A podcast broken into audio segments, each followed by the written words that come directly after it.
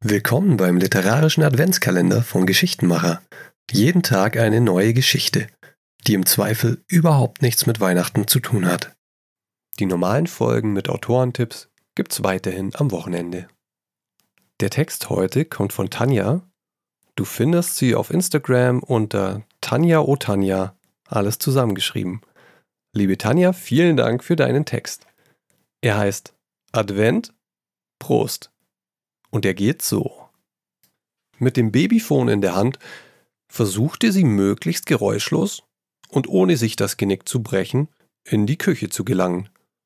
Erschöpft sah sie sich um. Ihr Blick wanderte von der ausgekippten Lego-Kiste zum halb leer gefegten Bücherregal, streifte dabei eine plattgetretene Banane, jedenfalls hoffte sie, dass es eine war, einen umgedrehten Wäschekorb und ruhte auf einer bunten Kritzelzeichnung auf der ehemals weißen Wand.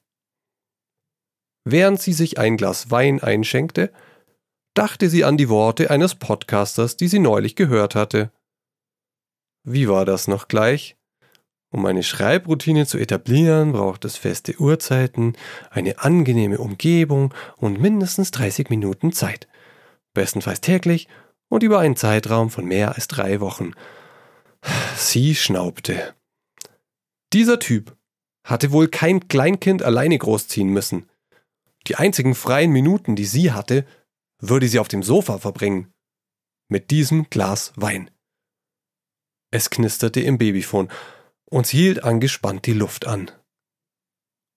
Glück gehabt. Falscher Alarm. Wehmütig blickte sie zu ihrem Schreibtisch. Unter der Kiste mit der Weihnachtsdeko lag irgendwo ihr Notizbuch mit all den angefangenen Geschichten.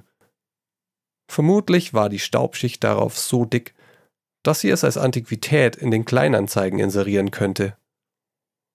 Ein verbittertes Schnaufen entfuhr ihr. Etwas inserieren? Dafür hatte sie genauso wenig Zeit wie für ein entspanntes Bad.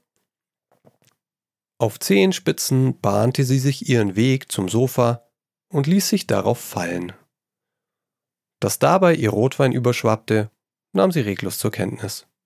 Es war ihr egal.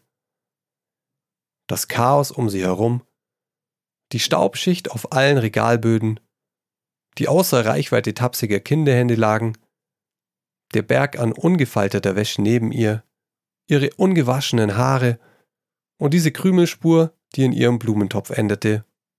Oder anfing? Auch das war ihr mittlerweile egal. Zwischen all den Dingen in der Sofaritze, von denen sie lieber nicht genau wissen wollte, wo sie herkamen, fand sie ihr Handy. Ausgeschaltet. Oder ihr Akku leer. Wann hatte sie zuletzt mit einem erwachsenen Menschen gesprochen? Diese Woche? Wie lang lag ihr Handy schon dort? Hatte irgendwer schon eine Vermisstenmeldung rausgegeben? Schön wäre es. Eine Rettungsaktion aus der Geiselhaft eines Zweijährigen. Sie konnte die Schlagzeilen auf dem Titelblatt der Bildzeitung schon vor sich sehen. Simon, in Klammer 2,5, nach dramatischer Verfolgungsjagd festgenommen. Hat er seine Tat bereits im Vorfeld skizziert? Streng vertrauliche Tatortsfotos aufgetaucht. Oder sowas wie Welche unglaublichen Forderungen der Geiselnehmer Simon P. stellte. Lesen Sie mehr zu seinen Motiven auf Seite 2. Sie holte tief Luft, hob ihr Glas und prostete sich selbst zu. Einen schönen ersten Advent, Charlie. Ende der Geschichte.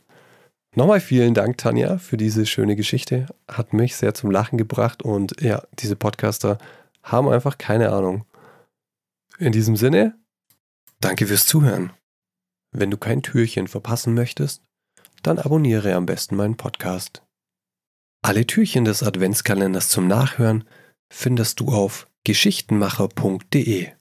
Falls du selber schreibst und ich eine deiner Geschichten im Adventskalender vorlesen soll, dann schick mir einfach eine Mail an geschichtenmacher.posteo.de.